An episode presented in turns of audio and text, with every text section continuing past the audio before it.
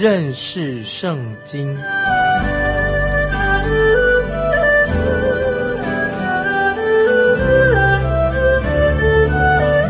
认识上帝的话，把上帝的话带到全世界。本节目是由认识圣经机构和环球广播电台联合制作，欢迎收听。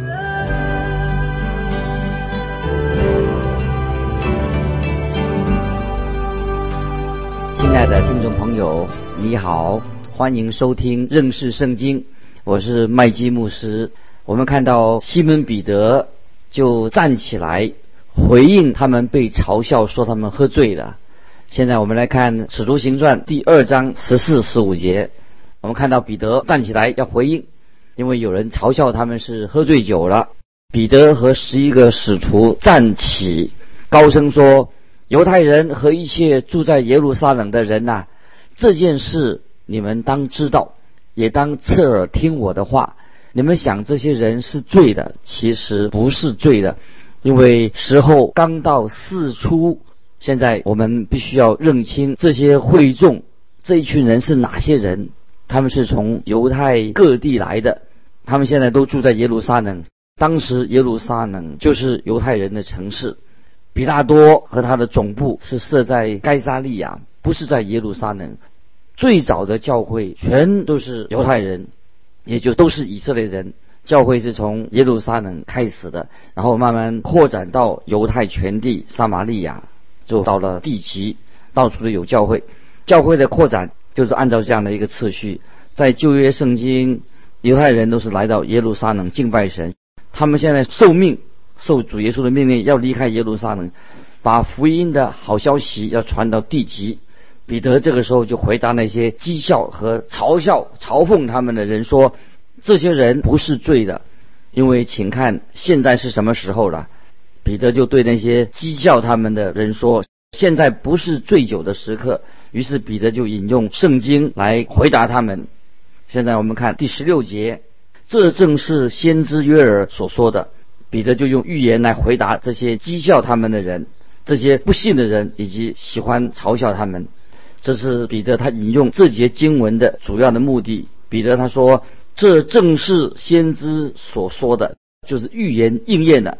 也就是说，这类事就像先知约尔曾经说过的。彼得不是说先知约尔所说的预言已经应验了，他只是说这类事情就像先知约尔曾经说过的。彼得就问他们说了：“你们为什么认为这是一件很奇怪的事情呢？我们已经有预言说过这些事情，这些事情本来就会发生的。”使徒彼得就继续引用了约尔的预言，啊，我自己很高兴，西门彼得引用了约尔的预言，因为很明显的，彼得他不是说这个预言已经应验了，请听彼得怎么说。接着看十七到二十一节，使徒行传二章十七到二十一节，神说，在末后的日子，我要将我的灵浇灌凡有血气的，你们的儿女要说预言，你们的少年人要见异象。老年人要做异梦，在那些日子，我要将我的灵浇灌我的仆人和使女，他们要说预言。在天上，我要显出奇事；在地下，我要显出神机。有血，有火，有烟雾。日头要变为黑暗，月亮要变为血。这都是在主大而明显的日子未到以前。到那时候，凡求告主名的，就必得救。我个人不认为，在五旬节的这一天，月亮就要变成血的，或者日头变为黑暗的。当主耶稣基督被钉在十字架的时候，那个时候大地却是黑暗的三个小时。但是，在在五旬节这一天，天却没有变成黑暗的，天上地下也没有出现什么神迹，也没有血，也没有火，也没有什么烟雾。西门彼得就引用了这段经文，他是在说。他们不应该为神把圣灵浇灌下来这件事情感到有什么奇怪，感到稀奇，因为在旧约约尔已经预言过这件事情了，事情就这样当然发生了。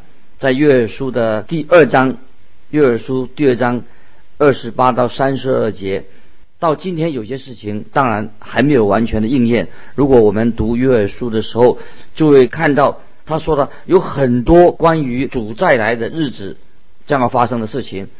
主再来的日子会先有一大段的灾难的时期，接下来千禧年就到了。在约尔书，它一共有三章，有五次提到有关于主耶稣再来的日子。约尔说到，当那日临到，也会有战争。神的审判就要临到全地。那天我们可以知道说，现在还没有带来，也没有在五旬节应验的，还没有应验。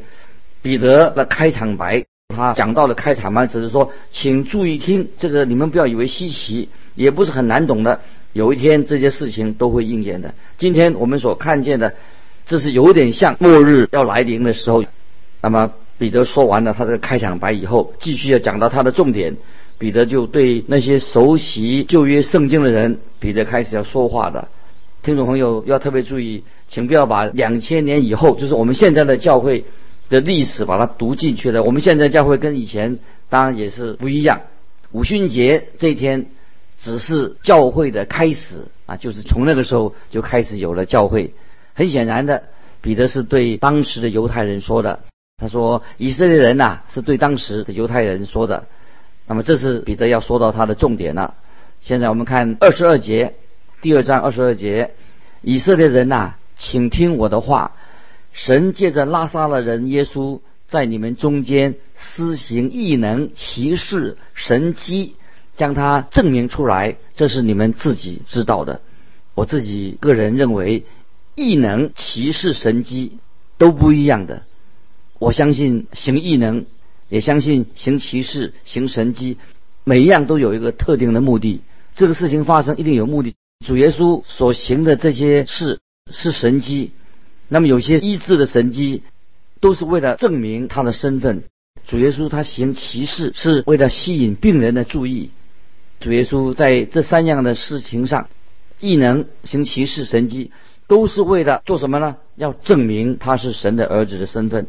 行奇事是为了吸引病人的注意，所以我们看见主耶稣在这三件事情上都是见证他自己是神的儿子。接着我们看二十三、二十四节，他既按着神的定旨先见被交与人，你们就借着无法之人的手把他钉在十字架上杀了。神却将死的痛苦解释的叫他复活，因为他原不能被死拘禁。彼得在这里说。这些已经发生的事情，神的计划跟神的计划并没有抵触，神不会因为发生这样的事情觉得很惊讶意外。但是彼得说，人并不因此就没有责任了。谁要为基督被钉十字架的事情来负责任呢？当然，我们可以知道，宗教领当时的宗教领袖是最先发起的人。我认为他们。要负绝大部分的责任，他们是怂恿、诱惑群众来暴动，他们操有操纵的罗马政府来判主耶稣的死刑。主耶稣是被罗马人钉在十字架上。彼得所指责的就是是什么呢？就是他他自己的同胞以色列人，他们要负这个责任。但是现在争辩当时到底谁要为主耶稣的死？负责任当然是啊，没有什么特别的意义。那么今天我们问说，到底谁要为主耶稣的死负责？那么我们可以说，你要负责，我要负责，因为他主耶稣是为你为我的罪定死在十字架上。听众朋友，你我都要负这个责任。请听主耶稣在约翰福音第十章十七、十八节这样说：耶稣说的，我父爱我。因我将命舍去，好再取回来。没有人夺我的命去，是我自己舍的。我有权柄舍了，也有权柄取回来。这是我从父所受的命令。彼得指责这些人，他们直接参与的人，他们把主耶稣钉在十字架上。彼得说：“你们就借着无法。”之人的手，把他钉在十字架上杀了，但这还不是一个重点的所在。彼得继续说：“神却将死的痛苦解释的叫他复活。这是初代教会的第一篇的讲道，由彼得来讲的，这个才是一个开始。因为这一天是五旬节，那么这个主题，彼得讲到的主题是什么呢？他的主题不是约尔的预言，而是讲到主耶稣基督的复活，这是这个重点。所以不要把主耶稣的主题改掉的。彼得所他讲的主题就是主耶稣复活。现在彼得就要引用诗篇十六篇八到十节。进到这个主题里面，就是主耶稣的复活是主题。那么诗篇十六篇八到十节，帮助啊我们可以了解诗篇十六篇啊的意义。我们来看，接着看《使徒行传》第二章二十五到二十七节，大卫指着他说：“我看见主藏在我眼前，他在我右边，叫我不至于摇动，所以我心里欢喜。”我的灵快乐，并且我的肉身要安居在指望中，因你必不将我的灵魂撇在阴间，也不叫你的圣者见朽坏。那么这个地狱这个原文就是阴间，当时的地狱是称为阴间。我们看二十八节，你已将生命的道路指示我，必叫我因见你的面得着满足的喜乐啊！这是二章。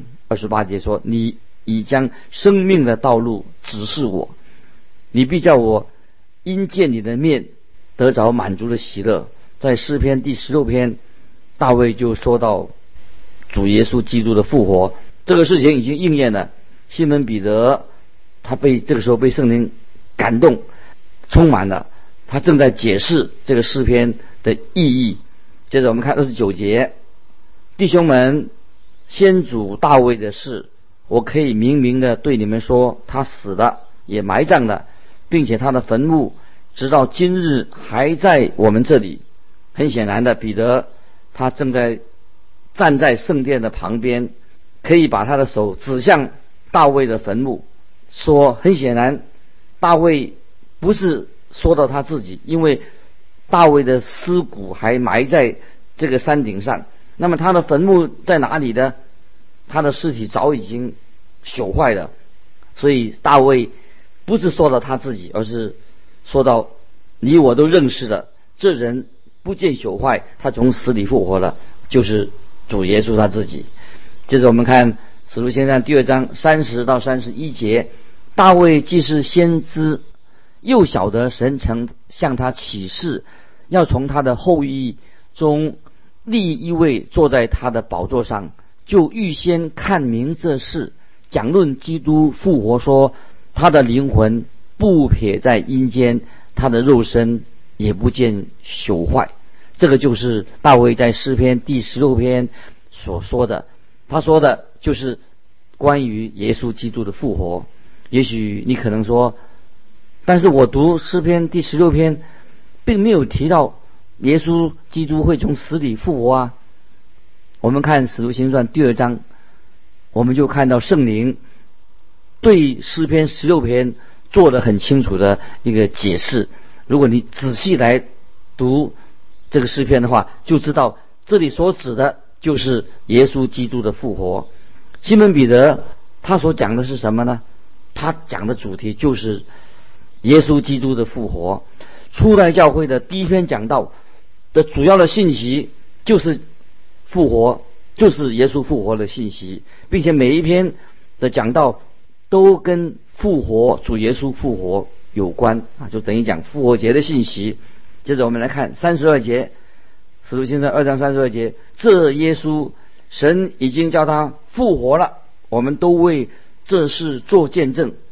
彼得正是对当时的群众说：“你们所看见的，你们听见加利利人。”用自己的香谈诉说神的大能，这个神迹告诉我们，主耶稣基督已经从死里复活了。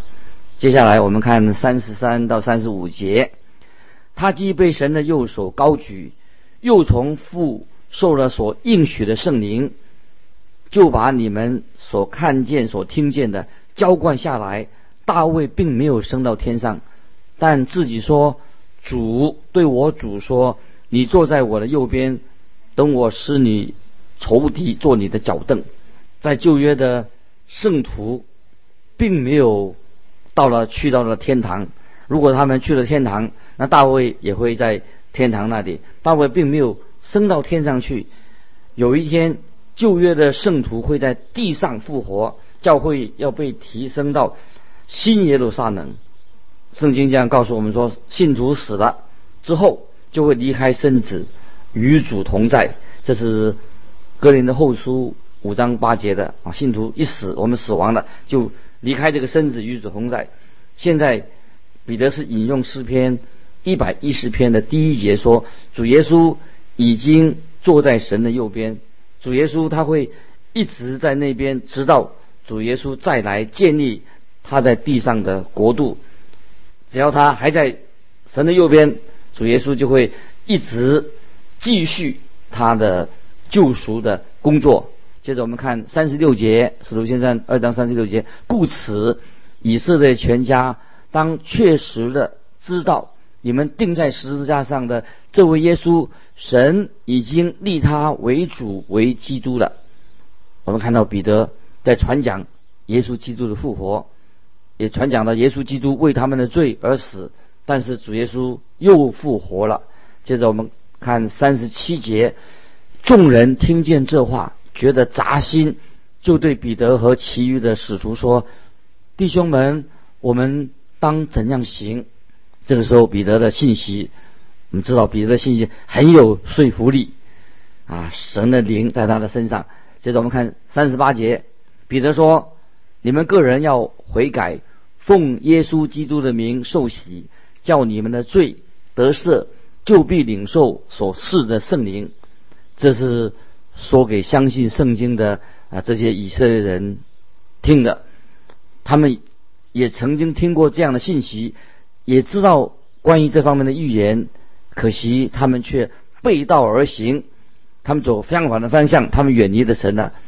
即使神有给他们有信仰，可是他们还是背离了永生的真活神。他们知道要悔改，他们也必须要回头悔改，走神的道路。所以彼得就对他们说：“他们要悔改。”要接受洗礼，那么洗礼受洗就是一个人悔改的一个证据，必须要来到主耶稣面前来信靠主耶稣。彼得对他们说：“你们要奉耶稣基督的名受洗，叫你们的罪得赦，这是你们相信主罪得赦的一个证据。这比你们带一些祭物来圣殿过节好多了。”我们看到受洗洗礼就是。见证耶稣基督他是神的羔羊，除去世人的罪孽的，所以受洗就是有这样的啊，这是一个见证，见证主耶稣所为我们所做的工作。所以彼得也说，你们就必须领受所赐的圣灵，只要信靠耶稣基督的人，就能够领受神所赐的、所应许的圣灵。接着我们看三十九节。因为这应许是给你们和你们的儿女，并一切在远方的人，就是主我们神所招来的。我们看到两千年前，你我都是属于远方的人。两千年前我们当然是远方的人。现在主耶稣他说说到我们了啊！现在我们看四十节，彼得还用许多话做见证，劝勉他们说。你们当救自己脱离这弯曲的时代，也就是要当时的人脱离错误的信仰、荒谬的信仰，归向独一的真神。接着我们看四十一节，于是领受他画的人就受了洗。那一天门徒约添了三千人。那我们看到那天受洗的人有这么多的人，三千人啊受洗归向。耶稣基督，这不是一个某一个人啊，去把它做一个统计，这可以说到是真正重生得救的信徒。在这里，悔改信主的数字是绝对正确的，没有像今天有时我们统计教会人数啊，某某人重生得救了哈，那么也许他并不是是不是真正的重生得救，我们不太晓得。在这里，门徒约添了三千人，就是悔改信主的数字是绝对正确的。听众朋友，不晓得你的名字是不是记录在教会的名册上？但是我觉得最重要的还是你在神面前是一个真正重生得救的人，就是我们信耶稣，在神面前认罪，求他的宝血赦免，在耶稣基督里面。我们是新造的人，旧事已过，都变成新的啊！这是我们信徒的一个印证。接着我们来看《使徒行传》第二章四十二节，都恒心遵守使徒的教训，彼此交接、波饼、祈祷。曾经有一个有一本小册子，叫做《看得见的教会的一个属灵特色》，这个名称叫做“看得见的教会”，就是有形的教会的一个特色。那么。就是说，你怎么知道哪一个教会是一个真正的教会呢？真正教会的标记在哪里的？那么这里我可以指出有四个记号或者四个标记，可以确认是一个属于神的教会，真正的教会。第一个标记，这个教会必须要坚守使徒信经，对于使徒信经。所告诉我们所我们信仰的一个宣告，使徒信经是一个很重要的教会的标记，不是在外表教会的大小，也不是说这个教会啊装潢怎么样啊，也不是个讲台呃放点放的位置，这个都不是最重要的。最重要，他们有没有坚持遵守使徒信经，就是关于信仰圣经的，按照圣经所教导我们的信仰。一个正确的教义，可以说是是有形的教会，就教会一个最主要的特色啊，这是啊一个属灵教会是一个教会特色。第一个是要啊遵行神的话，按照使徒信经的教导，这是一个标记。第二个标记是什么呢？就是教会应该有团契，教会就是像一家人，他们会分享有关于。耶稣基督的事情，所以教会一定要有团契，就是信徒、圣徒彼此的相交、彼此来往，而不是你管你的，你我管我的，大家不来往，不是做完礼拜就走了，像一个家哦，圣徒的彼此像一个身体一样彼此相交，会分享有关于耶稣基督的事情。第三，啊，教会里面必须要另外一个标记，就是要有波饼的聚会，波饼圣餐，波饼不只是啊，就是。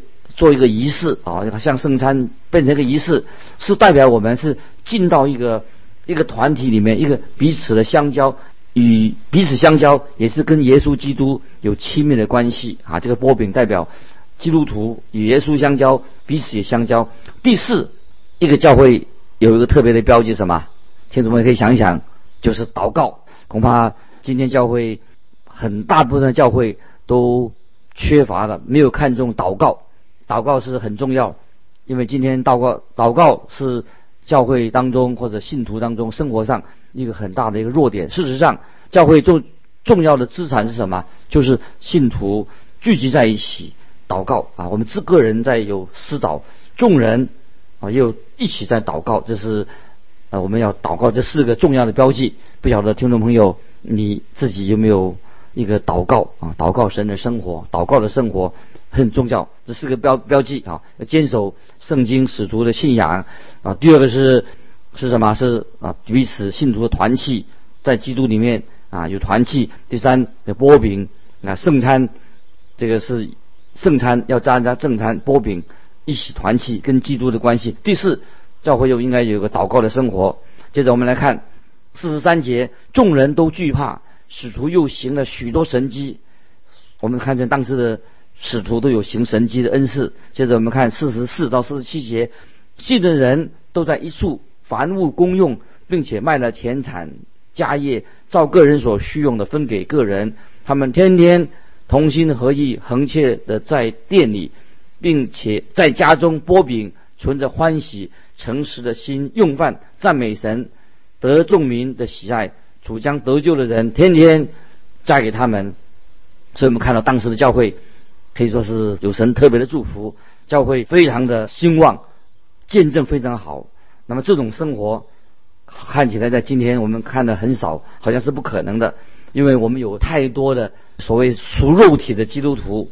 那事实上，不要忘记教会的增长啊，教会的成长是主耶稣自己所成就的工作。包括今天我们听众朋友，我们也是神所设立教会的一员，盼望你在当中也成为一个见证人。今天教会就是信徒我们的聚集，感谢神。今天我们就分享到这里，听众朋友，如果你有什么分享的、有感动的，欢迎你来信，记得环球电台认识圣经麦基牧师收。愿神祝福你，我们下次再见。